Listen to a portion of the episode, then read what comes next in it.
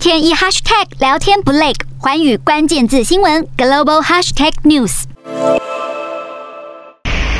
冒出浓浓白烟，顿内此刻一间家具工厂遭俄军飞弹击中，起火燃烧，消防员赶紧布水线灌救。随着俄军加强乌东攻势，来不及撤离的民众只能看着自己的家被无情的战火摧毁。乌克兰和俄罗斯军队为了争夺乌东顿巴斯地区工业大城北顿内此刻的控制权，正在进行激烈巷战。乌国当局表示，目前还不清楚哪一方占上风，局势随时都在变化。乌克兰总统泽伦斯基也表示，尽管俄军数量更多，但乌军有战斗的机会。不过，一旦俄军在顿巴斯取得突破，局势将会变得更加艰困。但泽伦斯基也直言，乌军不会轻易放弃。